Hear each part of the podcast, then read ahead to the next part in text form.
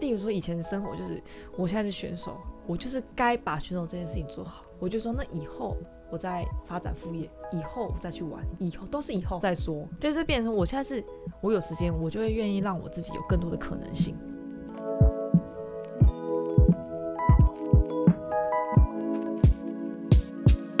嗨，欢迎收听《Girl Power Talks》女力新生，这是一个集结女力和支持女力梦想的访谈频道。我是节目主持人 Ann，感觉有好一段时间没跟各位分享我们的女力专访。那今天非常的荣幸，我们邀请到台湾的跆拳道品势国手李映瑄。她从国中开始就是一个国手的身份。回想到国中的自己，最爱的做的事情，大概就是去逛。不同的书局，或者是买很漂亮包装的纸盒饮料。不知道正在收听的你，有没有和过去的我一样，有特别准备好一个小镜子和那个非常细排的梳子？每次课堂中间十分钟下课，必须要好好的梳一下自己的刘海。那这边要说的重点是，当我们在专注于这些事情的时候，映瑄。身为国中时的他，就已经在努力的练习，不断的为比赛做准备。而这十多年来，甚至现在还在持续走下去的国手之路，这过程中的点点滴滴，其实映轩也和我们一样，在不断的更加认识自己，和找到那内心能够持续推动你前进的力量。而这次的女力专访中，我个人特别喜欢映轩和我们分享的是。你为什么就不乖乖的就去当老师？为什么不乖乖的去读书就好？搞这些所谓的副业，有的没的，就是比较长辈们。我就觉得，如果我今天够有那个韧性，我有办法做这么多，有办法扛起这么多的责任的话，那其实我可以任性。其实我们是可以做得到。跟如果我们想要控制自己的人生的话，那遥控器要拿回来自己转。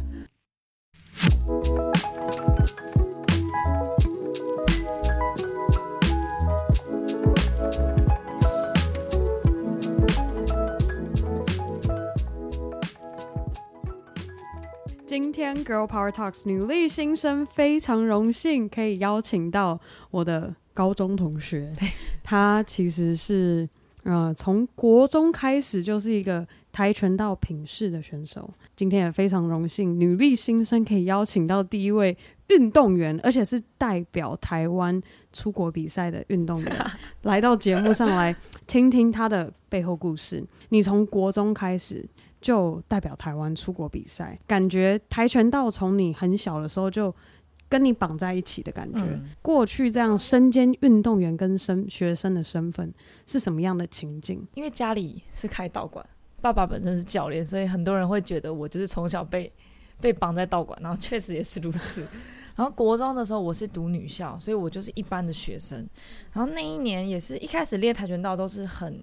就是身体健康。因为我原本小的时候就是有一种刻板印象，是觉得女生一定要学钢琴啊、跳舞啊那种比较那种传统优雅的女生，嗯、然后我就会觉得为什么我爸要教练跆拳道，然后我就很不能理解。然后也是我觉得因缘际会，然后我蛮幸运的，在我国三的时候就有一个品试的国手选拔，然后我那时候蛮小，十四岁，然后。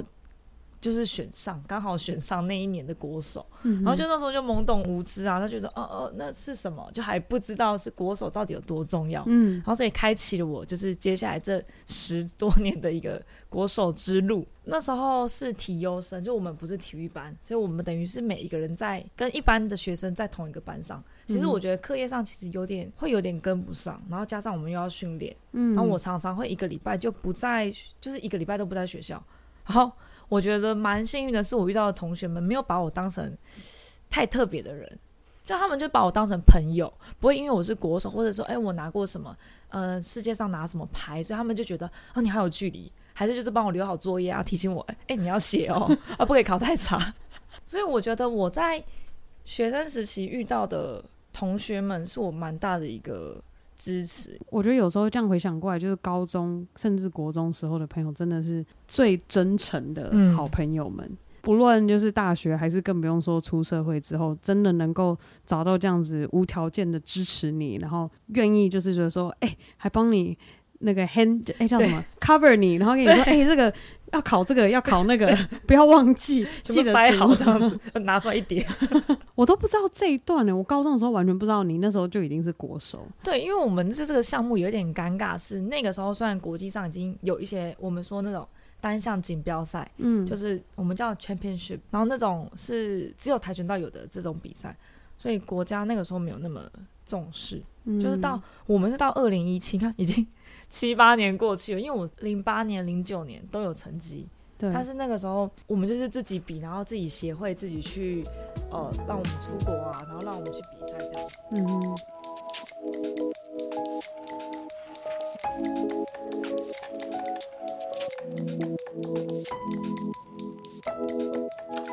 当时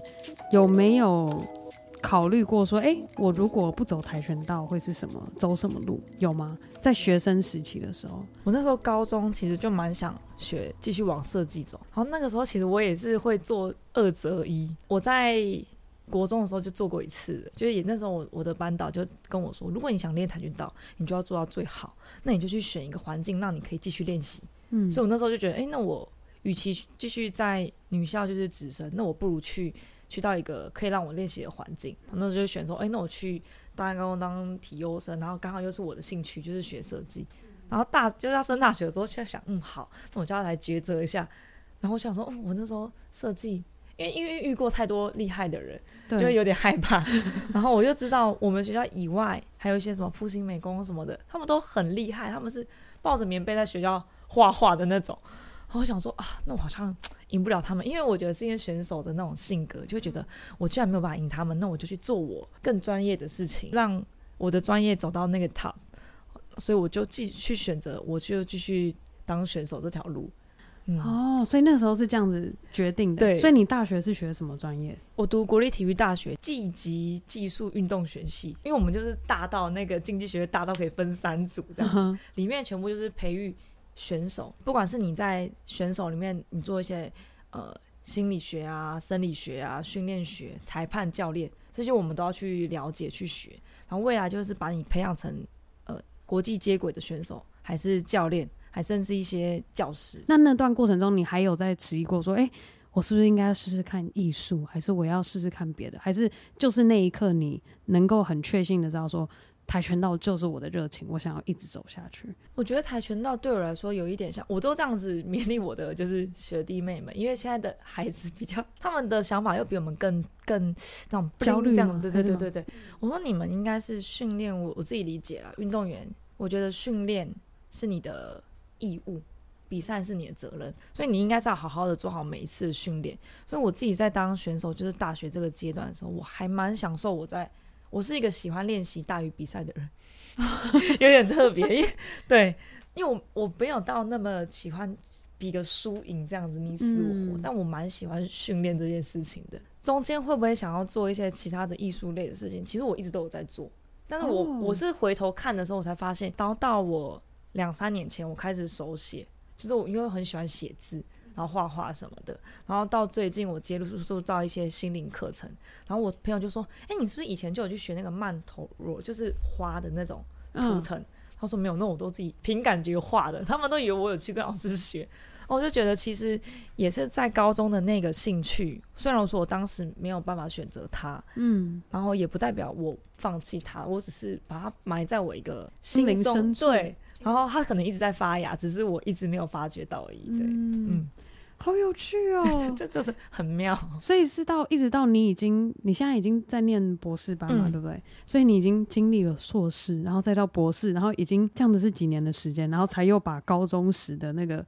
对艺术的热情 挖掘出来。那时候我觉得已经，我觉得应该有七八年了吧。对，我就一直，尤其是我觉得我大学阶段，我觉得我有一点，甚至有一点偏执的练习，就是我，嗯，我不太社交。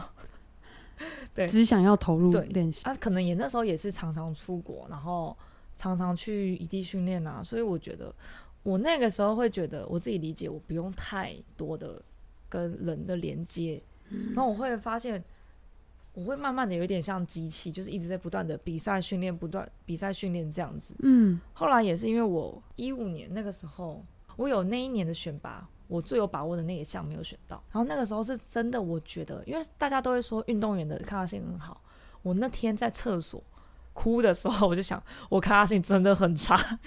因为我真的觉得我已经难过到我没办法。但是其实我那一年还是有选上国手，那个项目我没有选到，我就天哪！我那时候就很多小剧场就在那边说，啊你怎么会没选上？你抗压性好差。我想说，天哪，为什么我？我我我我会这么浮夸这样子，所以就是你已经在难过的情况下，你还在责怪自己，你为什么这么难过？对，我想说你怎么那么差？然后想说，嗯、呃，原来我这么不舒服这么久了，只是因为以前成绩都还 OK，嗯，就有点像是用那些奖牌、用那些奖状、用那些名声去 cover 我一些内心的一些波动，对。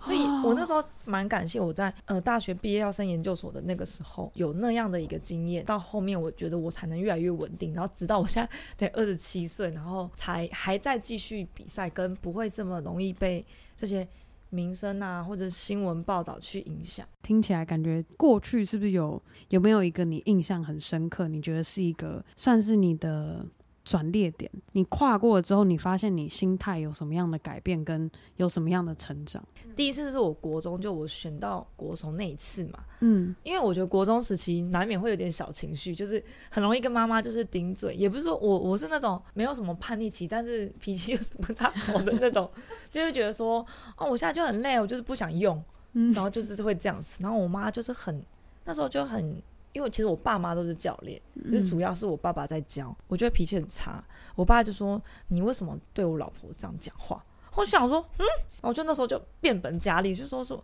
我又没有很差，怎样怎样怎样。”我妈就突然就这样很认真看着我说：“你不要以为你是国手就了不起，因为你知道那时候对一个十四十五岁的小女生就会觉得说：‘哎，我都就很像我已经考了全班已经第一名，全校第一名了，你们到底还想我怎样？’我就说，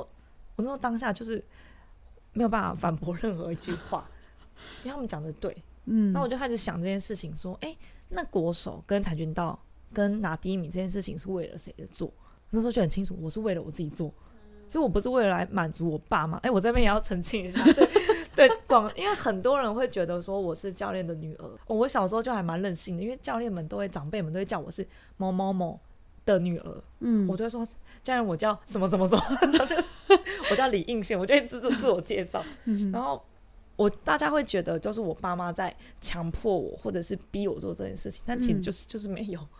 因为我就很清楚这件事情是我想，就大概十五岁的时候我就知道我要当选手，我要出国比赛是我自己想要的，嗯，对，就是十年过后又再一次是我最有共鸣的一件事情，我觉得是我最冲击我价值观的一个声音，在我脑那个心中冒出来是，就是二零一七台北市大运要准备比赛的那一个。准备期，对，因为那个时候我们就加了一个项目叫做自由品试，嗯，就是大家非常喜欢看的，就是因为它有翻什么的。嗯，可是对我来说，那是一个很大的挑战。我那时候我才要刚学体操，虽然我以前已经有稍微玩过，但我没有办法真的做出来。然后那时候就准备就是很烦躁，然后因为刚好一六年就是我们那个团体拿过世锦赛跟亚锦赛的金牌。嗯所以很多媒体就会就是投入说，哎、欸，我们就是最冷门的项目，我们一定可以拿金。然后我听到那个一定，我就嗯，为什么我要为了你们的一定，然后这么努力，这么认真？然后我我甚至那个时候有点受伤，我都觉得根本不会有人 care 你受伤，或者是你怎么了，不会有人发现。然后那时候就觉得，我那时候很想反对，说我不想比赛了。可是我知道不行，可能我就会把大家的期待。本来就是对我，就会反弹回去给他们。我甚至有的时候，就是跟我就是采访的那些就是记者，就是说，嗯，哦，我们是因为我们自己想要，就是想要金牌，所以我们努力，不是因为说哦，叫大家期待我们可以金牌，所以我们很努力。其实我那段那个时间，呃，不太敢讲，我的队友我也不太敢讲，因为我如果讲了，势必我们就会被互相影响嘛。对，所以我那时候找了蛮多次我的那个运动。心理心理师就是会跟他谈，然后哇，那阵子也是很辛苦，每天眼睛都很肿，啊，因为你平常不会在训练的环境或者是在宿舍生活，你不会一直哭，或者是不会一直宣泄情绪，然后你就会，我就会那时候就蛮知道说，其实这种专业的东西还是要专业的人去做，甚至我还花钱到外面去找心理智商师，但我真的不敢跟别人讲，大家会有一种就是因为我是十多年都是国手嘛，然后都有一些小成绩。他们会觉得你 OK 吧，你没有问题吧？嗯，然后那时候就觉得不行，我不行了。可是又有那个压力，你就觉得说不行，你是你有学弟妹，你要做榜样。对，因为有有一部分，我觉得学弟妹也是我，应该说他们是我最蛮重要的一个支持，因为他们有那种很可爱的渴望眼神。学姐，然后我就，好好，我可以像 这种感觉，嗯，这两个是我比较，因为不断提醒我要做我自己想做的事情，嗯哼，对，就十年一次，我觉得，哦，那应该是真的很重要哦。你刚刚形容的这一些这个情境，你现在能够以什么样的心态看待这件事情，或怎么样去应对它？我觉得有一句话是一直就是陪我走过这。我觉得可以记录是我的人生吧，嗯，就是真的，我十多岁来就择你所爱，爱你所择。嗯，既然你选择这样子，你要成为这样的人，你就是必须去享受那个过程。因为你与其去抱怨说，嗯，我压力很大，你不如是把这个压力转化成另外一种力量。嗯，因为像我真的很感谢我的家人，是我妈妈一开始这么严厉的跟我说这句话，然后在我爸就是因为他是教练嘛，他也会觉得。我不用把自己放那么大，当然他那时候讲话比较重一点，但他也是其实他是懂我那个时候的点是什么，然后再来是像我弟，他就会用他的方式，因为我弟是完全跟我不一样，我就是所有事情都是要在我的计划上，然后哦很有效率的对完成打勾打勾打勾，我弟就是完全没有任何的计划，他就是都很开心，那有的时候我就会觉得为什么他可以那么开心，为什么他可以那么快乐，然后我就觉得我也想要这样子。那一年，我觉得四大运那一年真的改变很多事情，是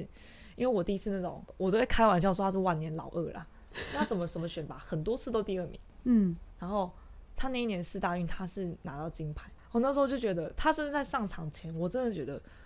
那个时候我是看着我弟，我突然觉得我可以释放很多情绪，是因为他甚至在比赛前在走进场。他还自己又没有帽子，他还自己想象自己是 NBA 的那种选手，戴帽子，他这样进场，他还想要欢呼，然后我们在家一直说不行不行，要忍住，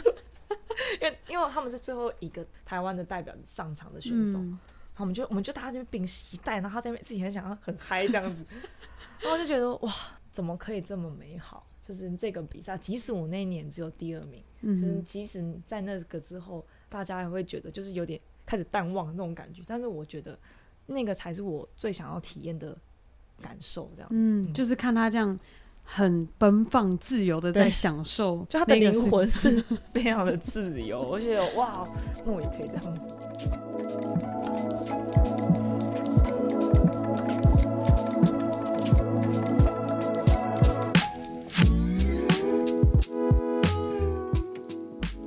你刚刚讲到弟弟也是跆拳道，然后我就突然想到一个问题，就你现在身为一个女性的运动员，你觉得身为女性，然后又是运动员，最大的迷思是什么？我觉得是年纪，太多人觉得哦，女生到二十五岁就该退休，女生到三十岁就该结婚。我觉得不只是对运动员，就是整个社会上对于女性都会觉得你这个时间就该做什么事情。那我觉得。可能我们这个项目的特性是我们是分龄制，所以可以比较六十五岁。我们是分每个年纪，嗯，那我就会想，所谓的大家的，哎，你该退休了，或者你该生孩子了，到底是对谁说？那我就会，我觉得这就是一个很大的迷失，因为我们是每一年，我们可以比到这么久，它是一个运动的精神一个展现。那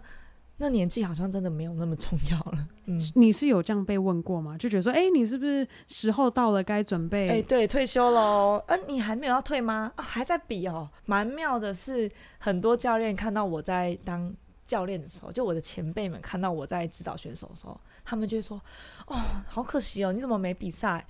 你应该出来比才对。然后，但是我又在比赛的时候，就是。前辈们又会说：“哎呦，我怎么还在比赛啊？差不多要嫁人了。” 有时候觉得他们蛮蛮可爱的，对，就是很关心我啦。因为可能我很小就在比赛，嗯、他们就看着我这样子。他、嗯啊、怎么还在比？不比的时候，他们又很希望你比赛。然后，但我发现我们在台湾的运动员，就是不止我这个项目，台湾女性运动员的成绩其实都蛮好的。因为这是我一个国外的外国朋友就这样问我，他就说。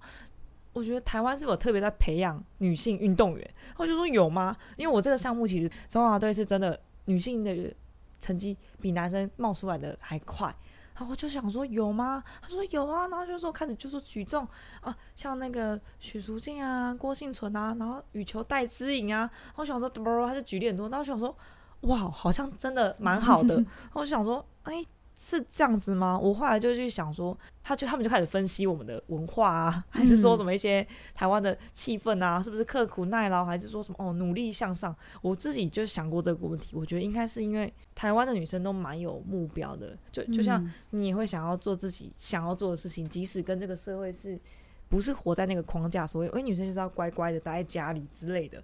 所以会很有除了就是吃苦耐劳，然后很有目标。执行力很高，然后就是不太爱抱怨，有可能我们觉得啊，我们就自己选的，就是要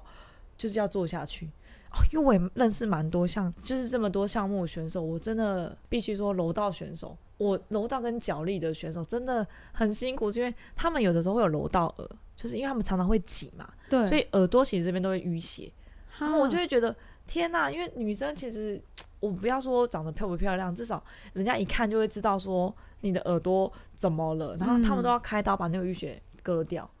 啊！我就觉得说，淤血要割掉，对，它就有点是积在里面。可是因为你在当选手的时候，你还是会一直挤到折到耳朵，所以因为建立在这样的一个条件下，所以我觉得我们在争取成绩的这方面会更清楚知道自己为什么要做这些牺牲，做这些挑战。嗯，嗯，所以你觉得台湾女性运动员都是有这样子的？建立这样子的心心理准备，就是他们很明确知道，对，这个就是他们要走的路，嗯，所以他们就想要把这一条路走到最好。好，对，就像你，你给自己那时候决定要该继续尝试走设计，还是要走跆拳道，那个时候的感觉。升大学的时候就觉得，嗯，如果我要这样的话，我就是在最有效的时间内，就是达到最高的一个效果，这样子。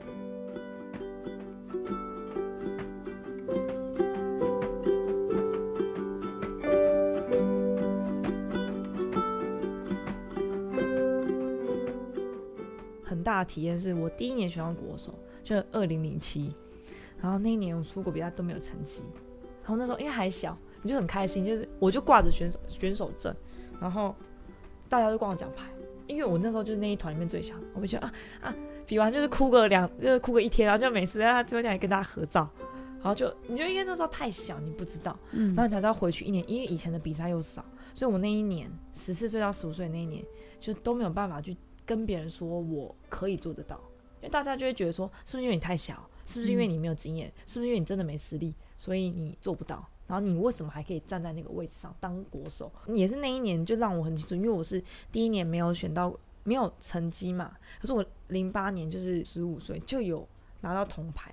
然后你就会发现回来大家看你的视野完全不会，就没有人骂你了，大家就觉得你很棒。我就觉得，我当然知道这是一个人性，但是那时候我才十五岁，就会觉得，就是原来这是保护我自己的东西，好妙哦。对，所以嗯哼，我才会觉得，哦，原来我拿了奖牌，呃，当然是有成就感这些，但是我可以保护到我自己，我可以保护到我的家人，我爸爸不会再被人家攻击说，哦，因为我爸是教练，所以我才选得上。哦，这好内心哦，我的天呐，我那时候就觉得，啊，原来奖牌不只是奖牌。虽然前面可能提到它是礼物，它是给我们的一种肯定，但是对于那个时候那么小的我来讲，那是保护我的一个盾牌。嗯，就是让别人没有办法多说你什么，因为你拿这个就是我成绩就是在这边，我被我被认证了嘛？哎、嗯，那很妙，过几年大家还是会还是会开始质疑你，就觉得就算即使你拿了很多的奖牌以后，人家还是觉得。你真的有那么好吗？那个时候我也开始就是内寻到自己，我做这件事情到底是为什么，然后才会到后面大学的时候就是很认真做这件事情嘛。嗯、然后在一五年，呃，到研究所之前，发现自己最有把握的没有选上，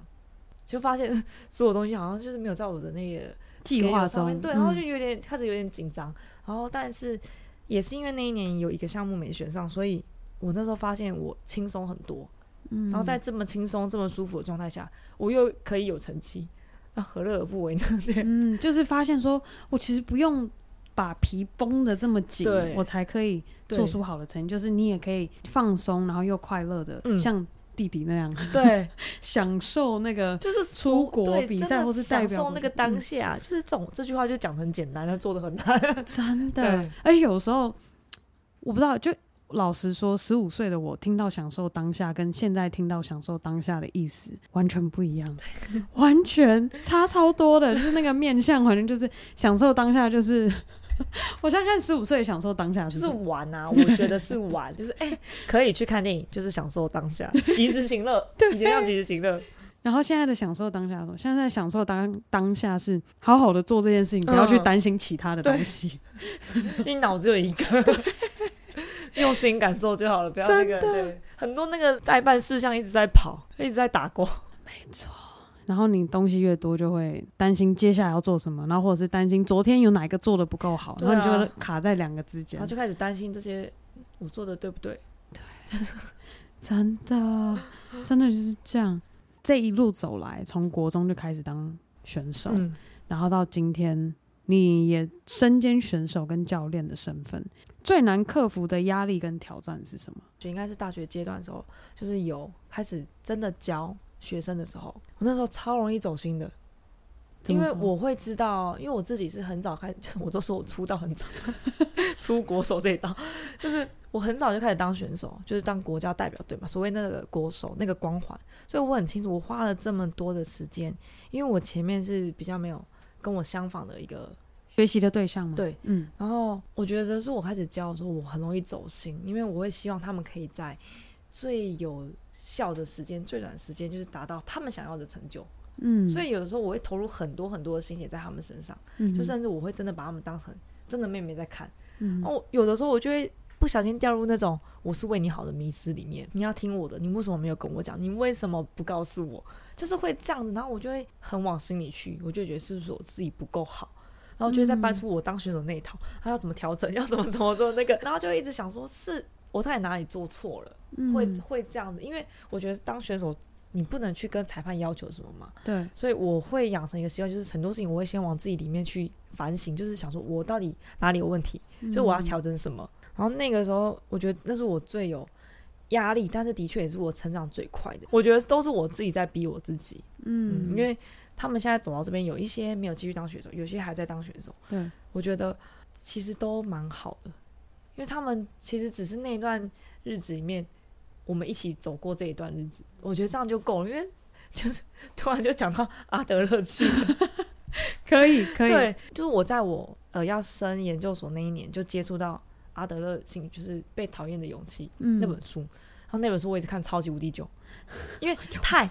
太冲击我的价值观了，就跟我以前看的以前的心灵鸡汤就是，哎，努力一定要成功，然后我们现在就是努力不一定。会成功，但不努力一定很轻松，就类似这样子。对，然后我那时候看那本书很久，是因为他就很强调个体啊，然后人际关系啊。因为我也是在那一年决定，就是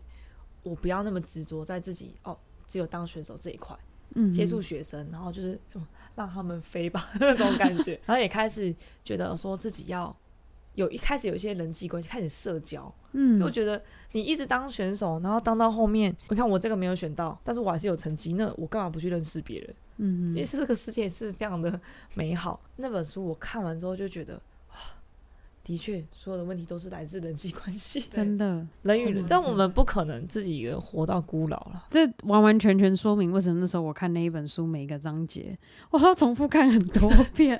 因为你第一次看的时候，你就会觉得嗯很有道理，嗯、我可以明白。但是你要实际自己有办法去执行的时候，你很难就是。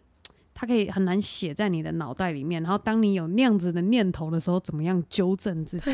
超难的。现在光形容这一切就很难。没错。然后还有一个哦，突然想到，就是有一句话这样说，就是我们其实活在我们以为他人想象的世界中，所以就会一直环绕在一个我们为什么会不小心的太在乎他人的期望，或是他们他人的看法，嗯，就是我们会幻想一个世界是这样。那我如果跟这个世界没有办法搭不上，然后或者是不融合在里面，那我是不是就是不融合在这群体里面？所以其实我现在这样这样讲，你刚刚说阿德勒一直在倡导这个个体，我们是个个体，但是我们最终无法脱离这个群体，其实就是这样的概念。没错，但的确也是不容易，因为它里面就是讲到，讲我那时候二十二岁看，他说要花你活得的一半的时间去实践他的这个理念。嗯，我真的那时候想说，哇，我要三十三岁才能做到吗？然后我想说，嗯，对，需要那么久，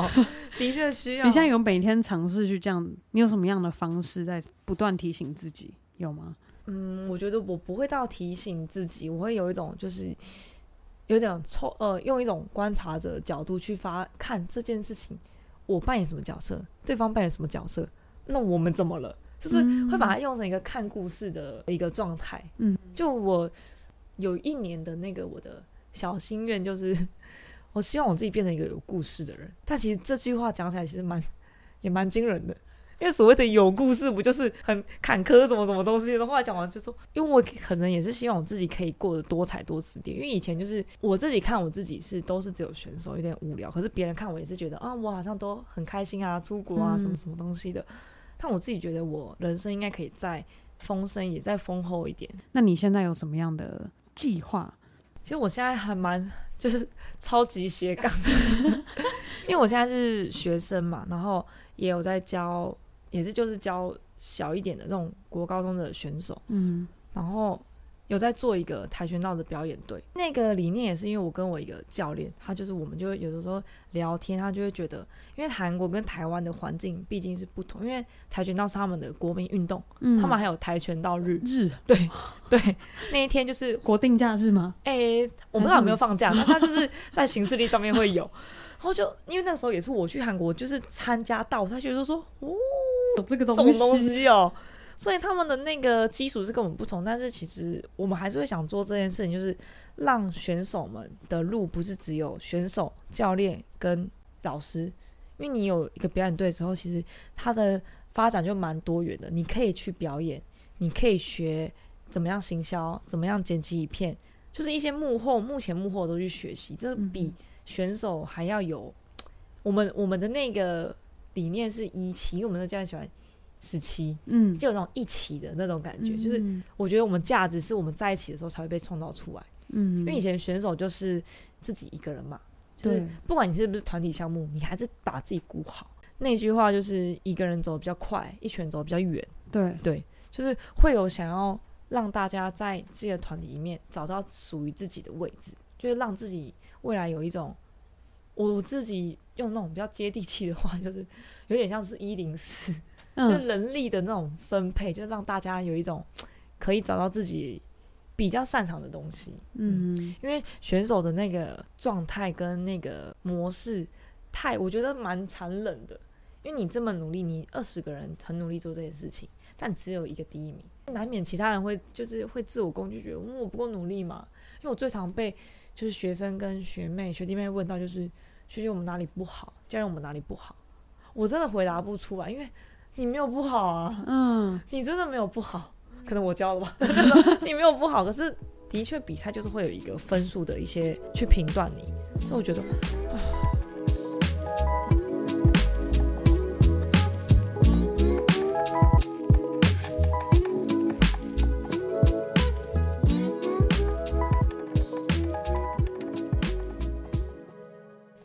刚刚说到你有在上那个心灵智商对的课程，就是、一些那种那系列的课程。嗯，你觉得，嗯，自从你开始尝试做这件事情之后，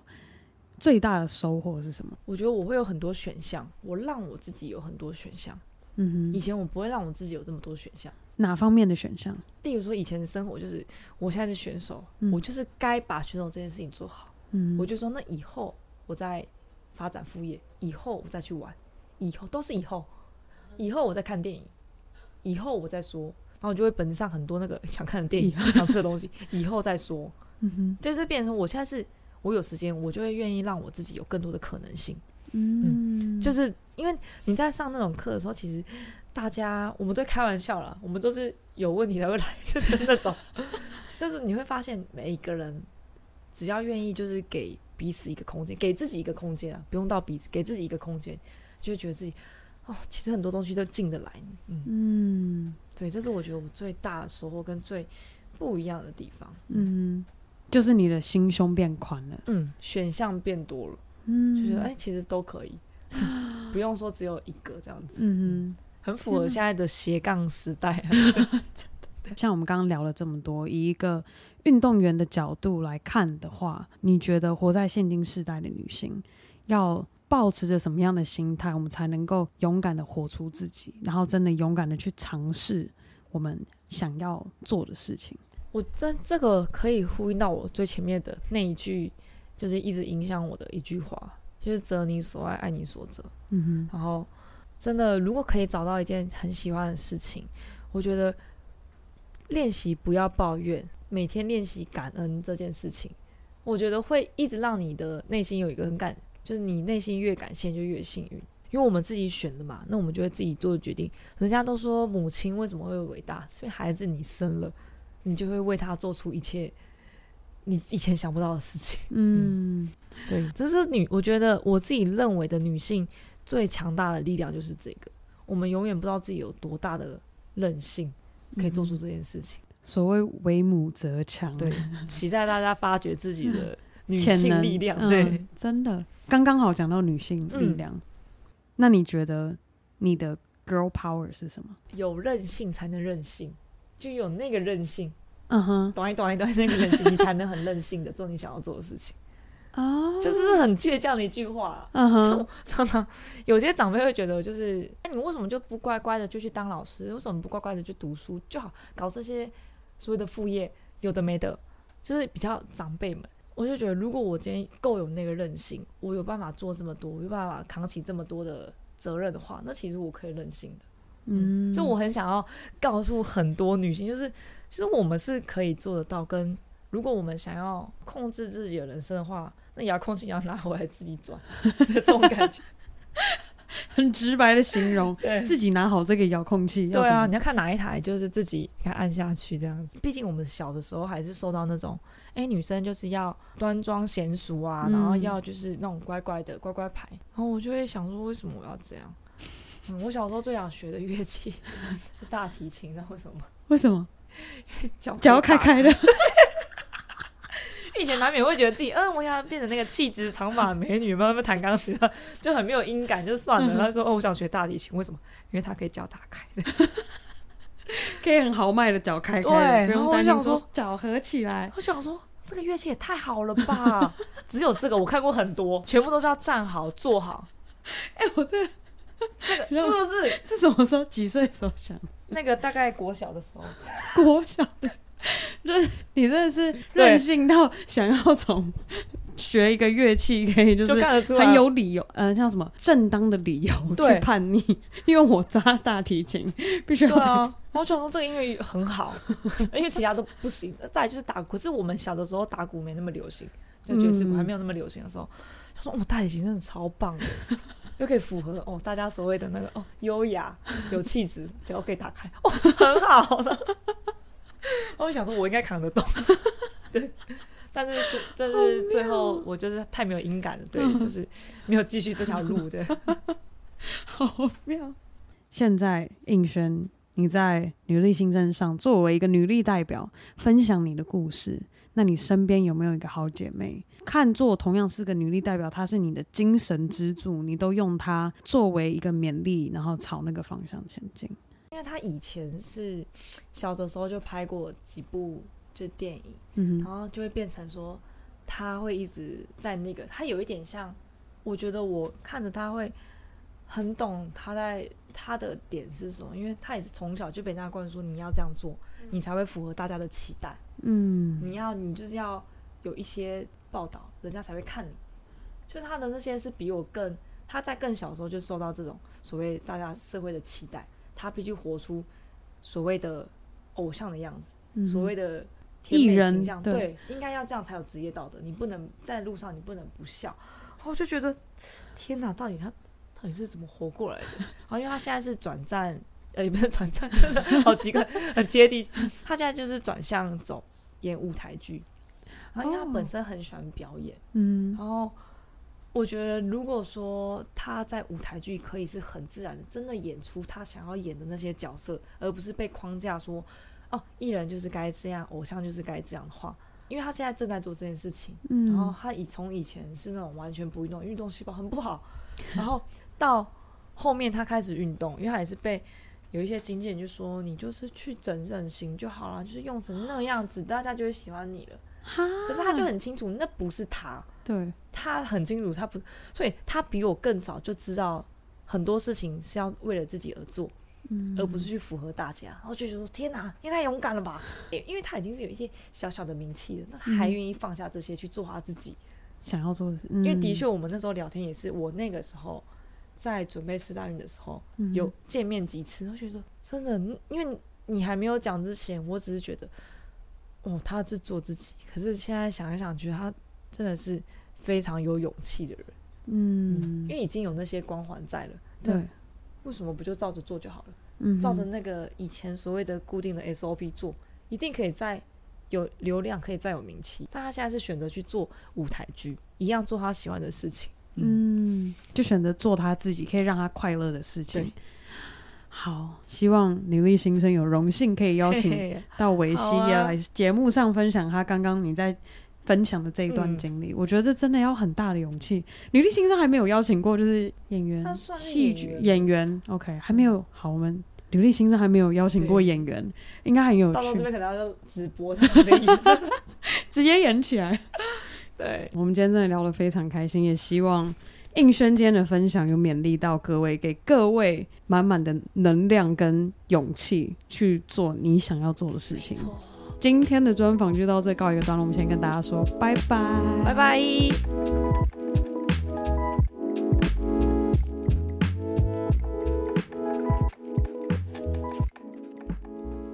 以上就是我和跆拳道品势国手。应轩的女力专访内容，也希望正在收听的你，无论你本身是不是运动员，也从应轩的身上找到了共同点，从事着不同的行业，但同样身为女生的我们，有无限的潜能，还有你还没发觉到像应轩所说的端端的韧性。那最后的最后，我想要再次非常感谢每周定时收听《Girl Power Talks》女力新生的你。如果你喜欢我们的节目，可以赶快到 Apple Podcast 上帮我们打五颗星和留言，写下你喜欢女力新生的地方，又或是直接在 IG 动态上标注 Girl Power Talks 的账号，让我可以认识你。